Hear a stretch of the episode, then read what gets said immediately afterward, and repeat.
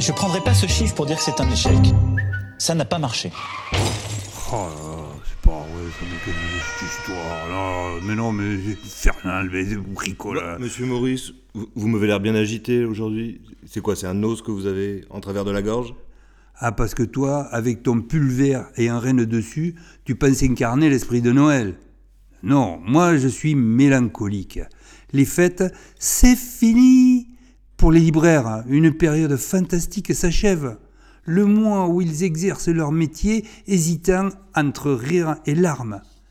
Imagine un peu quand le 24 décembre déboule dans les rayons l'armada des retardataires sans idée de cadeau. Le gendre qui avait oublié jolie maman, la nièce héritière d'un vieil oncle, l'adolescent boutonneux désargenté amoureux. Pour eux, le libraire, c'est l'équivalent du pharmacien de garde la gueule de bois des fêtards du 1er janvier. Le dernier recours, le sauveur. Et vas-y que t'achètes un bouquin pourri pour quelqu'un que t'aimes pas. C'est garanti plus efficace qu'une boîte de chocolat Léonidas. À cette période, les libraires, ils gagnent enfin un peu d'argent en vendant des bouquins cons que les éditeurs se cassent les miches à inventer, ce que personne ne lira, voire n'ouvrira, y compris celui de Thomas Pesquet, encore que là, il y a des jolies photos, même s'il les a déjà postées sur ses réseaux sociaux quand il était là-haut. Hein. Mais bon, comme les recettes iront au resto du cœur, on va pas critiquer. Hein. Bon, d'accord pour les 15 minutes de gloire des libraires, mais là on est en 2023. C'est plutôt la bonne année qu'on se souhaite, monsieur Maurice. T'en ficherais, moi, des beaux bonnes années. Tu peux pas comprendre. Quand on est libraire, retourner à la boutique le 2 janvier, c'est la déprime totale. Une baffe de nostalgie. Vous voulez dire une bouffée? Non, non, je sais parfaitement ce que je dis. Une baffe. Durant des semaines, on a écoulé des bouquins dont t'as même pas idée. Le grand livre des toilettes. Là, le slip, tu l'as plus sur la tête, tu l'as sur les chevilles. Ou encore celui des conseils improbables substitués à un abonnement aux alcooliques anonymes. Cuite, 60 recettes faciles pour lendemain difficile. Tu le crois, toi? Plus fort encore L'art de la pipe, assaisonné, semence et excrément. Non, non, non, celui-là, on va s'en dispenser, monsieur Maurice, merci. Allez, ça y est, la censure. Ils existent pourtant, ces bouquins. Tous les ans, c'est la même rengaine. L'imagination débridée des éditeurs remplace des romans d'inconnus par des bouses de Noël. Et ils nous resservent des bouquins pour passionnés. Audiard, la photo, le whisky, les poneys, l'écologie, les chats, le poker, le foot, les années ceci, les années cela. Une vaste entreprise de recyclage bien huilée. Les mêmes photos chaque année. Des textes à peine remaniés. Une couverture tonitruante et hop, l'affaire est dans le sac.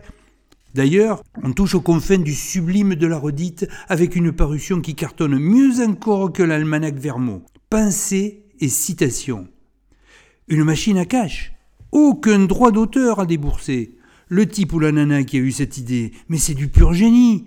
Quand il le croise, ses confrères, ils se mettent à genoux pour le saluer et ils lui baisent les pieds. Bon, vous oubliez le travail éditorial, là, non? Penses-tu Ça pompe sur les réseaux, dans les dicos, des réparties, des piques fielleuses ou drôles, et zou, le livre est plié. Jackpot commercial garanti 100% rentable. Tu colles une citation par page, toute seule, avec une grosse et belle police, 5000 caractères, 180 pages, 18 euros. C'est pas du rendement, ça Même Amélie Nothomb n'a pas encore osé. Et pourtant, plus la dame au chapeau sort de roman, plus la taille des lettres augmente. Son lectorat doit vieillir. L'édition a poussé l'écologie au rang de grand art. Elle ne valorise pas ses déchets, elle les régurgite. Oui, bon, la critique est aisée et l'art est difficile, monsieur Maurice. Ah, tu crois ça, toi? Je vais t'en donner à l'appel de la preuve, mon biquet. Tiens, dans la famille Beau Livre, facile à produire et juteux, prends les mandalas. Tu sais, ces fascicules de coloriage pour marmots, là.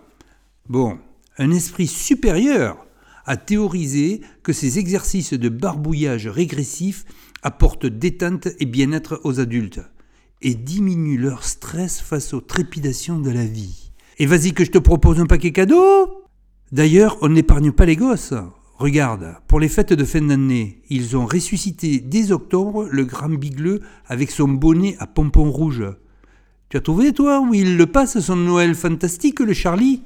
Non, je suis pas vraiment certain de vouloir le savoir.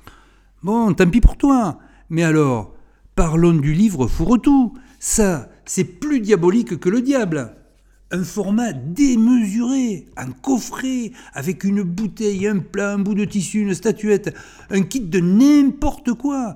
Bref, des trucs qui ne se vendraient jamais seuls. Et là, paf Associé à un livre, ça devient un concept marketing. Je note, j'apprécie, hein. À l'époque où gaspiller reste l'apanage des imbéciles, la récup à ce point, ça force le respect. Non, moi, ce qui me déprime, c'est qu'auparavant, seul le libraire faisait un peu de chiffres avec ça. Toi, au pied du sapin, tu déchirais l'emballage résigné à découvrir une dôme et à sourire à ta tapolette trop fière de sa trouvaille. Maintenant, avec ton Internet du web, ces bouses, elles sont sur le site de vente d'occasion dès le lendemain de Noël. Mais comme la moitié des cadeaux d'ailleurs. Hein. Tu les repères sur Vinty Bay Boncoin parfois encore dans leur emballage d'origine, jusqu'à ce que des petits margoulins les achètent au dixième de leur prix pour les refourguer l'année suivante délicatement réempaquetés. Non, non, le livre cadeau favori des Français à Noël. Je dirais pas que c'est un échec, ça n'a pas marché. Je vous remercie, monsieur Maurice.